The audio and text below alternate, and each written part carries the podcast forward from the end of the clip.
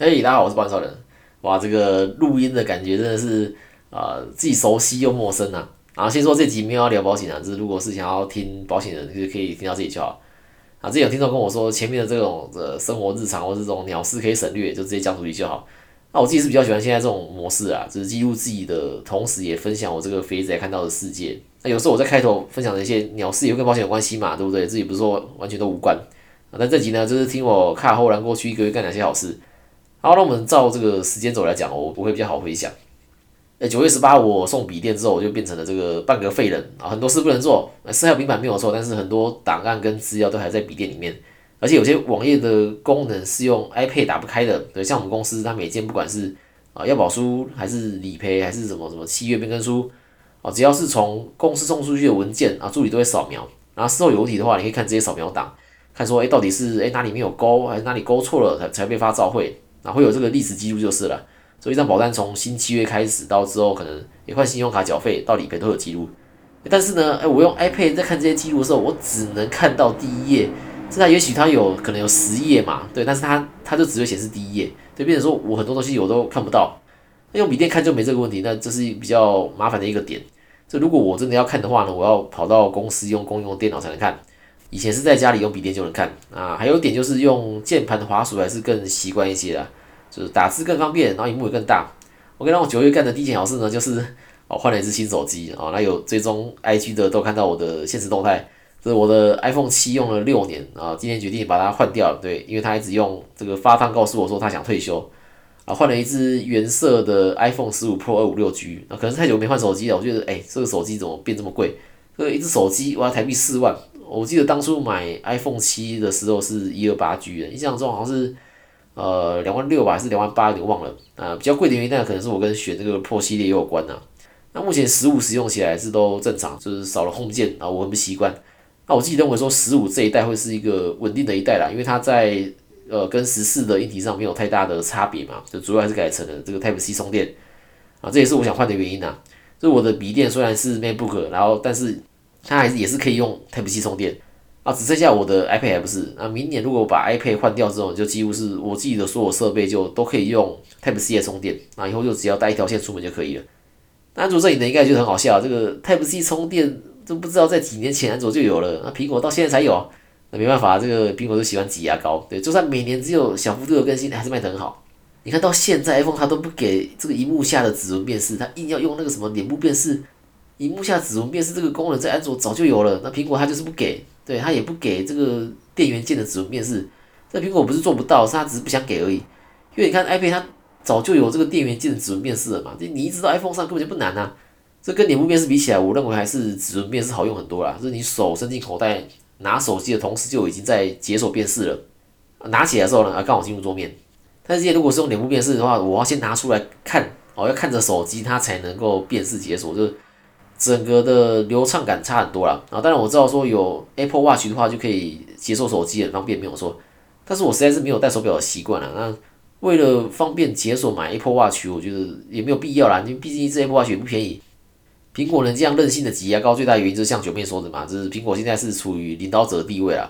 哦，就算我 iPhone 今天不给这个一幕下的指纹辨识，大家还是会买，对不对？像我就买了。那我卖笔电的时候，很多人问我说：“哎，怎么会买苹果的？这其他家很便宜啊，怎么不买？”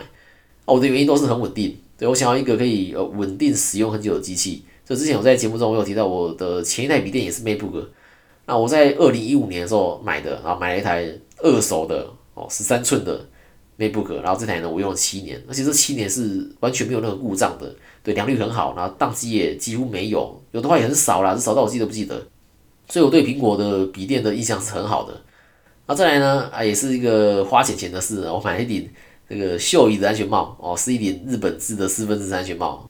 哎，但是呢，我不想讲价钱，因为最近发现呢，有些同事呢，哎，也会听我节目，好像是我这边讲价钱啊，一定会被 cos 啊。那这顶安全帽呢，其实我在很久以前我就想买了，只是刚好说五年前换车的时候，他有送安全帽。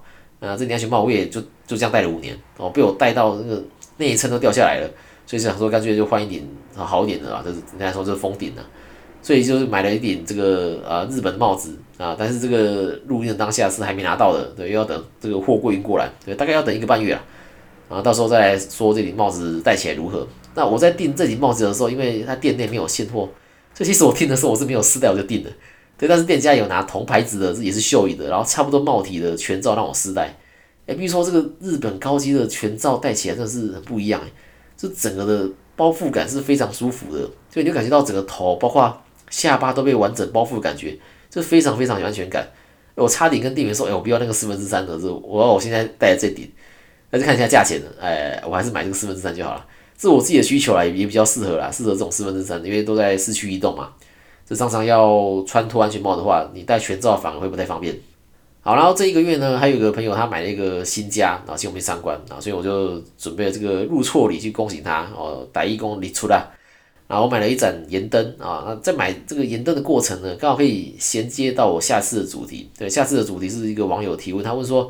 他想做保险，那怎么选一个适合自己的主管单位或是公司啊？那这个我们就下一次再说，就说一些我的看法这样。那本来在开头说不会提到保险，但是刚想到说，哎，可以来讲一下大肠镜息肉切除理赔的后续状况。那我在上集提到说，宏泰的薰衣草跟富邦的 NHR One 新住院综合医疗保险附约，我投保的这两个，照理来说是不会赔二二六的处置跟门诊手术的。哎，但是呢？那虽然我知道保险公司这是不用赔，或者说不该赔啊，都可以，但是我还是有送这个理赔申请书。反正这个要保人跟被保人都是我自己嘛，对，都我自己签嘛。那我在公司也能一次处理这三家理赔，所以虽然知道说呃很可能不赔，但是我还是送了。那好消息是，那后来宏泰跟富邦哎都还是赔了啊。我这个人是这样子，是我喜欢说哎搞清楚怎么回事，所以我就打电话给这两家理赔，问他们说哎为什么这次会赔？对，是融通吗？那如果是的话，那目前公司对于融通理赔的做法是什么？对，是怎么做？因为薰衣草它刚上市的时候，他就说，不管是二二七对，还是处置的二二六，它都会融通理赔。那后来就是损率太高嘛，这个融通就取消了。富邦这边也是啊，他一开始也是有融通，但是后来同事有送理赔被拒赔之后，才知道说啊，这个融通已经被取消了。所以我觉得很奇怪，是为什么我这次反而都赔了？那这两家给我的回答都是还是有了，还是有融通啦，只是公司会融通到什么时候呢？啊，不知道。啊，这个是融通的缺点嘛？因为条款没有约定说要赔，对，所以公司保险公司可以说不赔就不赔，讲直接也是这样子。啊，想融通的时候就融通啊。我自己认为说这次会赔跟金额还有次数有关呢。那我收据的金额是七百八十一，那如果收据的金额是七万八千亿的话，那可能就不会融通了。那富邦这张保单我保了七年，那宏泰我保了四年。那这次的大长金也是我第一次跟这两家公司申请理赔。那这种是我自己的猜测啦，就是如果问说。